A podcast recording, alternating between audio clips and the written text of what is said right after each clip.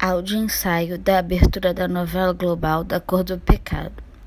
Essa novela tem uma visão bem europeizada e mostra que principalmente a mulher negra é ainda bastante sexualizada e vista apenas como um objeto de, de desejo. Essa produção cultural que está sendo analisada neste trabalho mostra que, como foi visto ao longo das aulas, o negro ainda é considerado inferior por muitos, e os textos que foram estudados e analisados em sala serviram para nos mostrar que os africanos são sim evoluídos e que têm muito o que nos ensinar.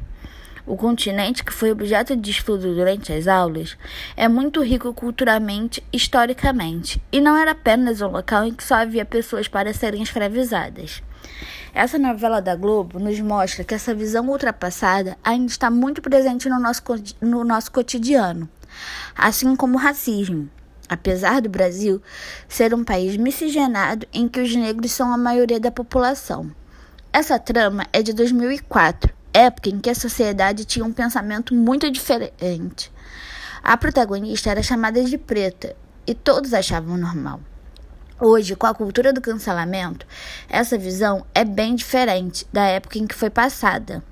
A opinião das pessoas em relação a essa novela é bem diferente. Muitos acham que ela serviu como protagonismo para os negros, mas muitos acham também que ela é bastante preconceituosa e só serviu para reafirmar o racismo, que ainda continua fazendo parte do cotidiano das pessoas negras, além da sexualização da mulher negra, que também é muito presente, como foi dito anteriormente.